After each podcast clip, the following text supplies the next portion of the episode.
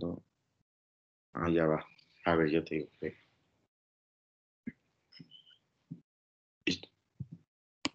Hola, muy buenos días. Hoy le vamos a hablar mi compañero Fernando Regadas y Álvaro Noriega sobre tres casos parecidos en Estados Unidos al tema de Black Lives Matter como con George Floyd. Mi compañero Fernando les va a hablar sobre un caso. Freddie Gray, Baltimore. El 12 de abril de 2015, la policía de Baltimore arrestó a Freddie Gray por un cargo relacionado con armas. La policía dice que cuando Gray vio la patrulla, ese día empezó a correr. En cuestión de minutos lo alcanzaron y lo arrestaron. Luego le encontraron un cuchillo en su bolsillo. Pero el abogado de la familia Gray dijo en, ese entonces que la policía no tenía ninguna causa probable para perseguirlo, pero lo persiguió cuando comenzó a correr porque dijeron que era negro. En el video del testigo se escuchaba a Gray gritando mientras los agentes lo llevan a la camioneta de transporte de prisión, que además hizo varias escalas. Después de llegar a la estación de policía, lo transfirieron a una clínica de traumatismo con la que resultó ser una lesión medular mortal. Gray cayó en coma y murió una semana después. Wow, no lo puedo creer. Es una gran tragedia que por la discriminación pasen este tipo de casos. Ok, yo, mi compañero, les voy a hablar sobre el caso de Eric Garner, de 43 años de edad. Un oficial de la policía de Nueva York pone a Eric Garner en un estrangulamiento prohibido.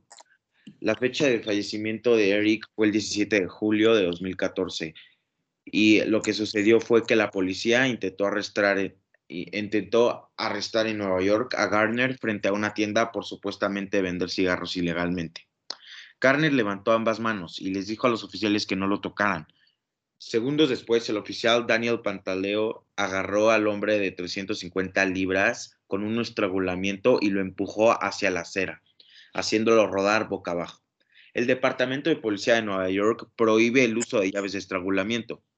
Garner, que tenía asma, decía repetidamente, no puedo respirar, no puedo respirar, mientras varios oficiales lo inmovilizaron en el suelo. La policía dijo que sufrió un ataque cardíaco y murió camino al hospital. Los resultados, un gran jurado se negó a acusar a Pantaleo, lo que provocó protestas y muerte.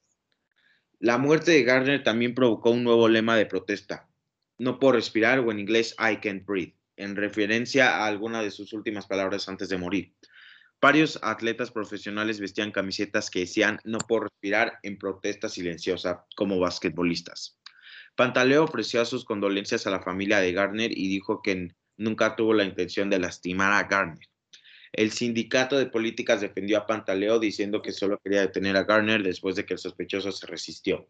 La ciudad de Nueva York fin finalmente llegó a un acuerdo con la familia de Gardner por 5.9 millones de dólares. El controlador de la ciudad, Scott Stringer, dijo que el acuerdo reconoce la naturaleza trágica de la muerte del señor Gardner, pero la ciudad no ha admitido responsabilidad. Este, este es muy duro, la verdad. Sí. El tema del estrangulamiento. Sí, me impactó mucho también que tenía asma y los policías les valió y lo empezaron a ahorcar.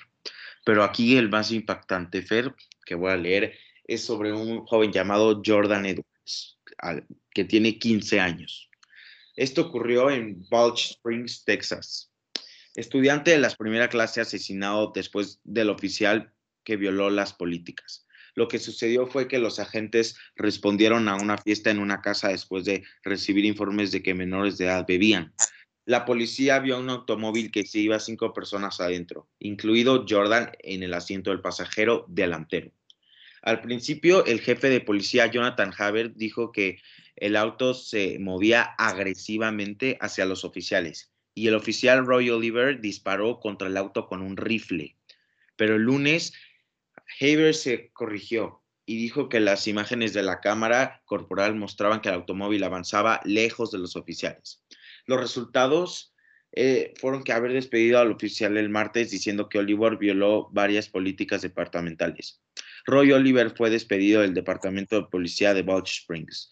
Mientras tanto, los compañeros de clase de Jordan en Mesquite High School están de duelo por la pérdida del amado jugador de fútbol y del estudiante sobresaliente. Ay, estos casos del Black Lives Matter, Álvaro. Pero Sí. bueno, Son muy impactantes porque este, este joven tenía nuestra edad y estaba viviendo y las consecuencias que le pasaron por ser de color. Así es. Bueno, pues Álvaro, creo que nos hemos quedado sin tiempo.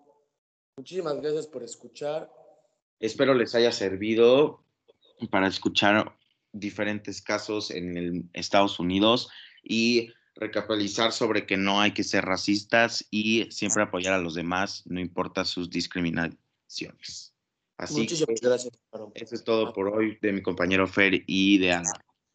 Nos vemos después. Gracias.